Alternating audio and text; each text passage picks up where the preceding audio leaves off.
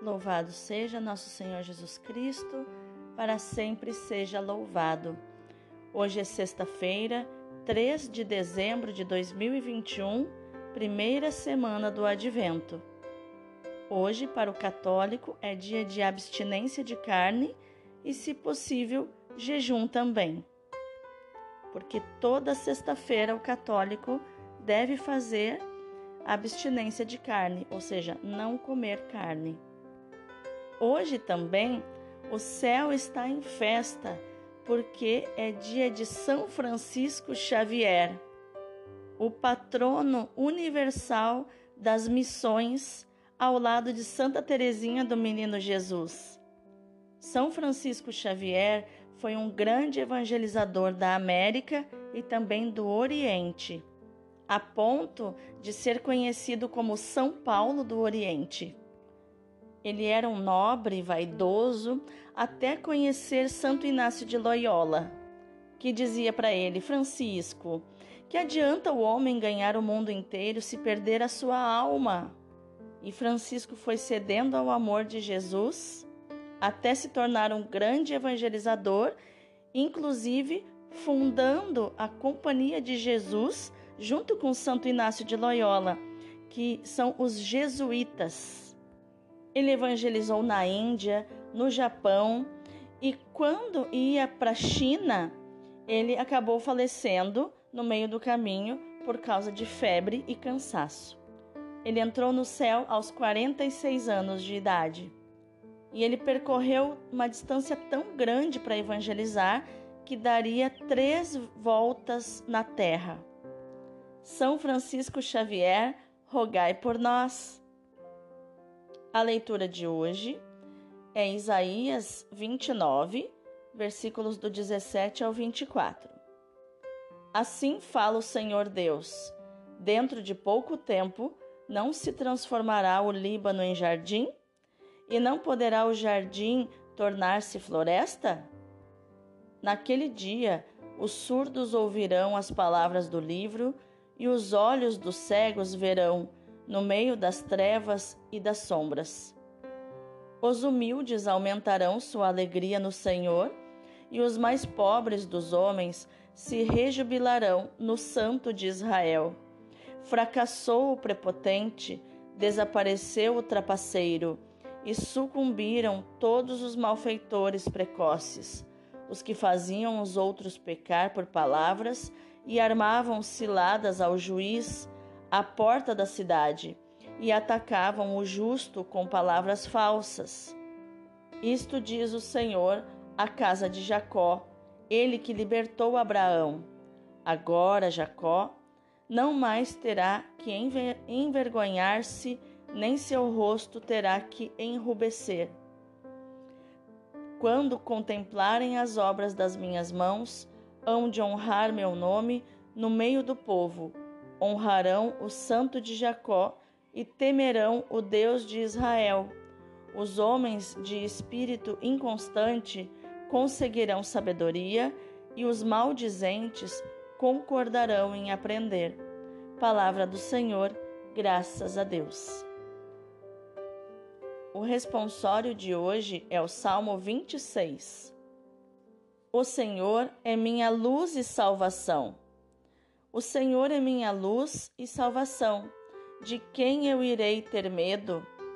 O Senhor é a proteção da minha vida. Perante quem eu tremerei? Ao Senhor eu peço apenas uma coisa, e é só isso que eu desejo: habitar no santuário do Senhor por toda a minha vida, saborear a suavidade do Senhor e contemplá-lo no seu templo. Sei que a bondade do Senhor eu hei de ver na terra dos viventes. Espera no Senhor e tem coragem. Espera no Senhor. O Senhor é minha luz e salvação. O evangelho de hoje é Mateus, capítulo 9, versículos do 27 ao 31. Naquele tempo, partindo Jesus, dois cegos o seguiram, gritando: tem piedade de nós, filho de Davi.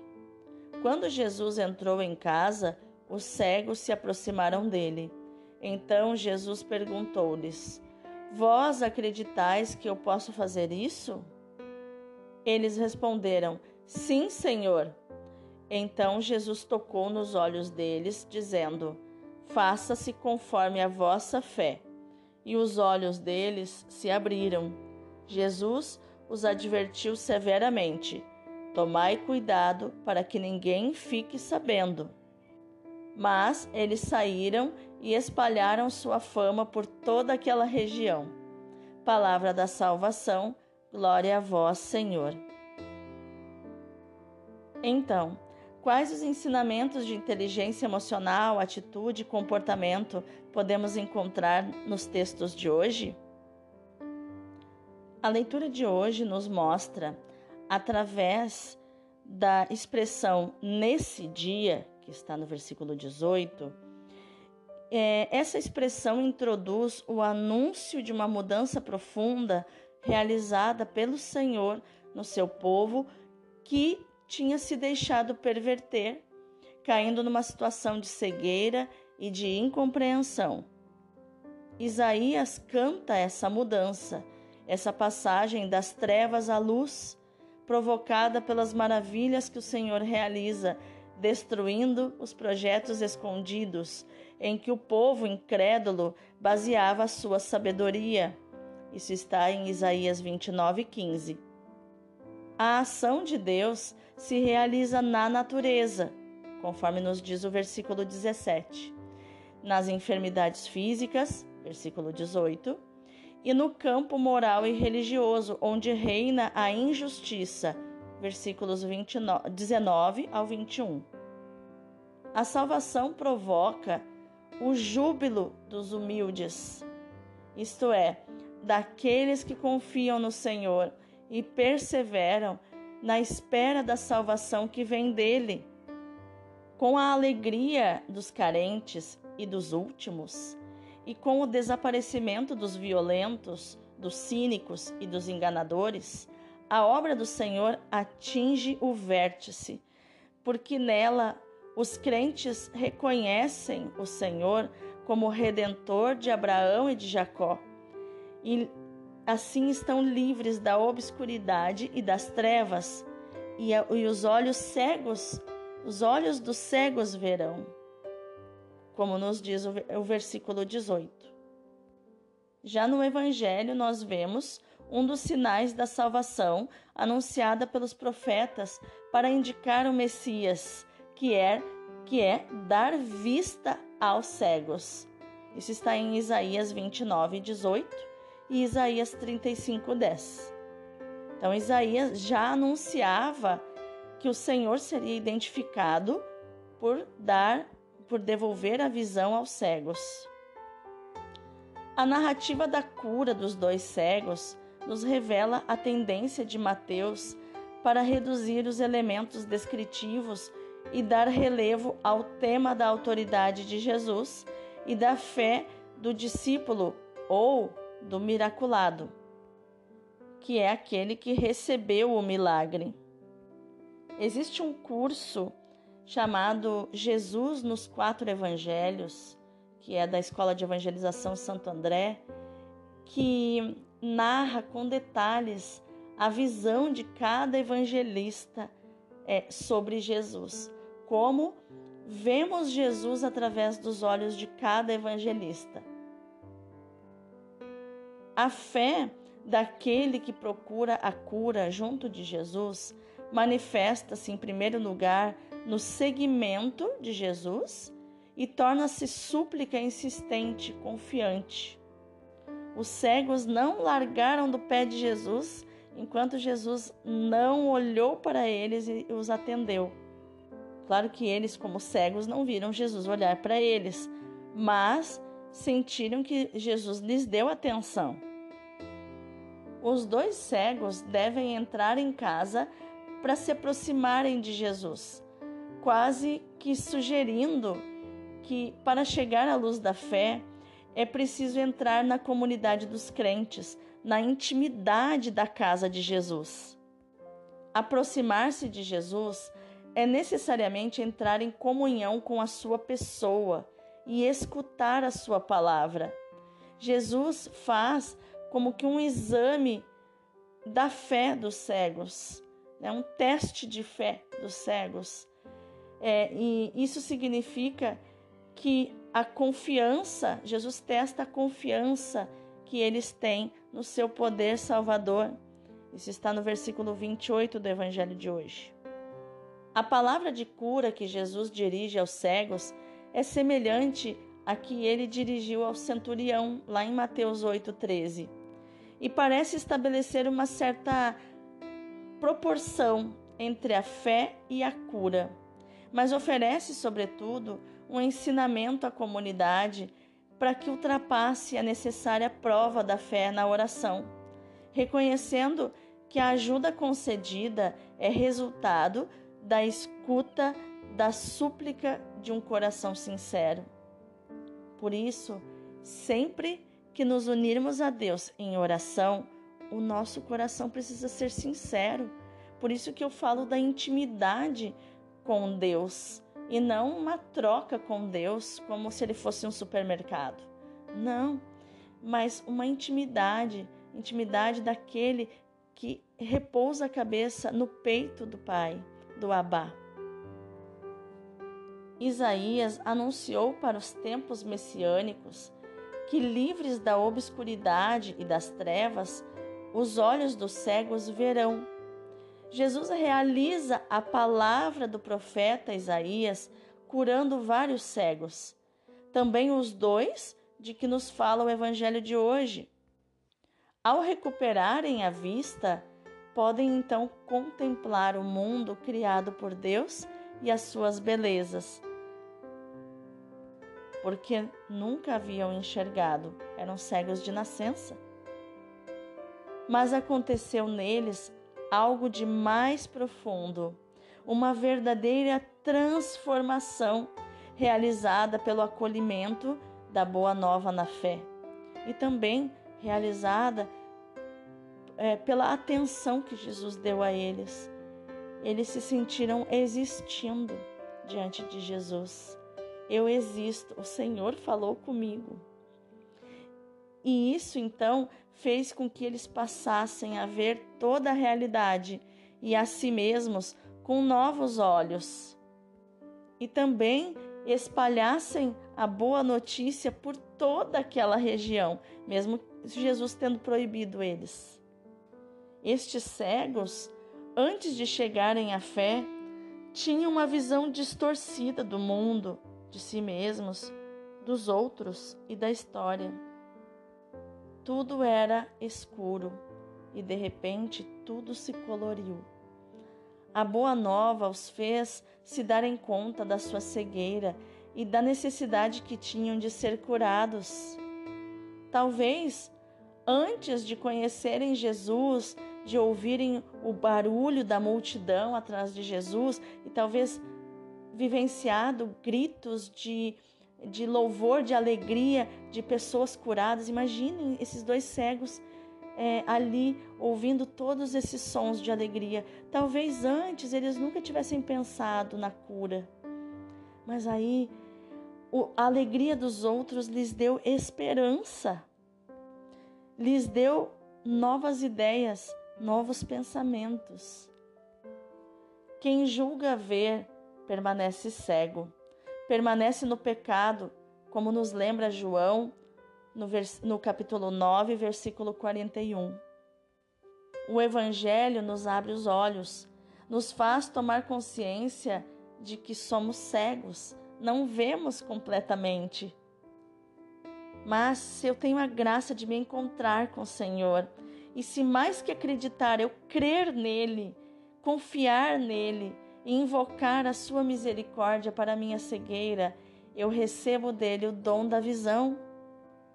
É a fé que me abre os olhos e é a misericórdia de Cristo, ou seja, o movimento do seu coração em direção aos miseráveis, que o leva a fazer o milagre. A liturgia de hoje nos mostra a relação entre os olhos e o coração.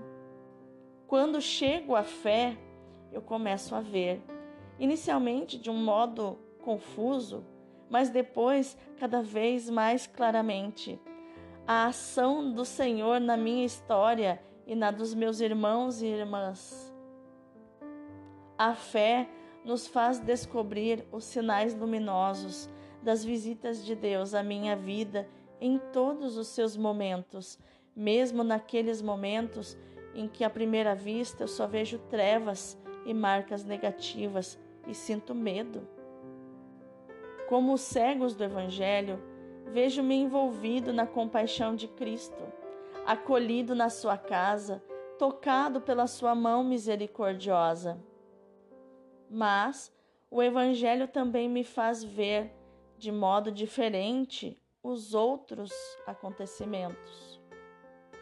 E também me faz ver de modo diferente os meus irmãos e irmãs.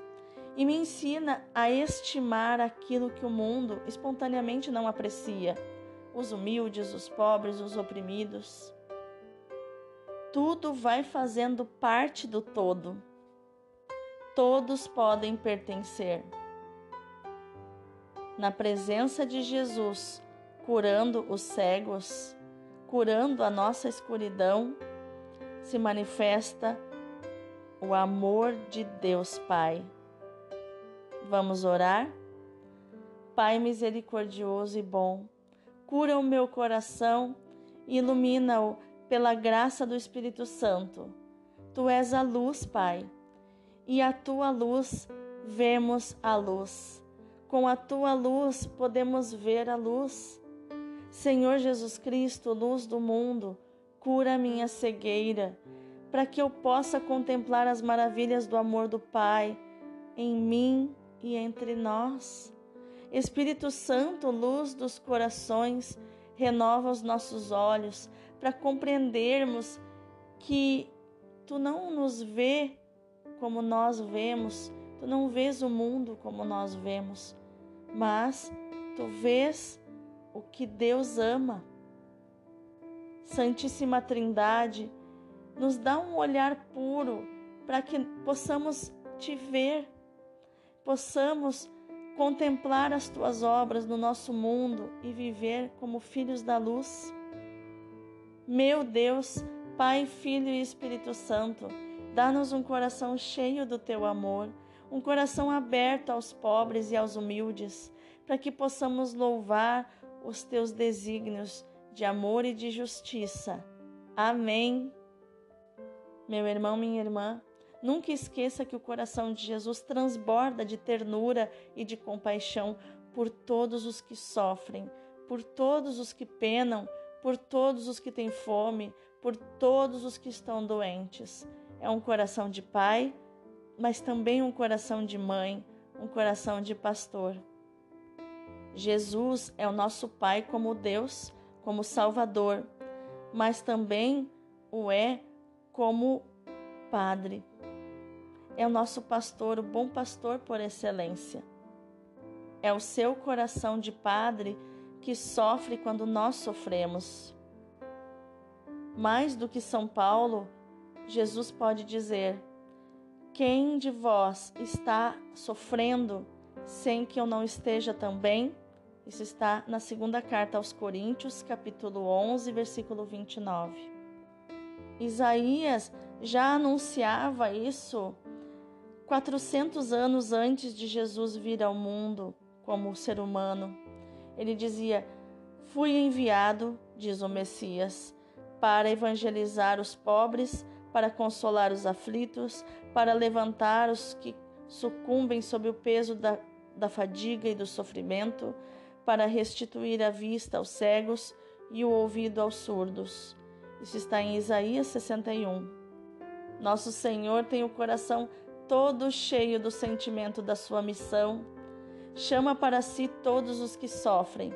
Vinde a mim, vós todos os que estáis cansados e aflitos, e eu vos aliviarei. Isso está em Mateus 11. Jesus sabe o que é sofrer conhece o exílio, a perseguição, a fome, tem sempre diante dos olhos os grandes sofrimentos que lhe estão reservados para o fim da sua vida. E assim deve ser o missionário. Ele deve procurar aqueles que sofrem, visitá-los, consolá-los. Se não os puder curar, pode consolá-los, encorajá-los à paciência, pode dar-lhes um conselho de higiene ou oferecer-lhes remédios. Deve estar para eles mais do que para os que têm saúde. E assim, meu irmão, minha irmã, que nós possamos meditar neste versículo, nessa frase dos cegos do Evangelho de hoje.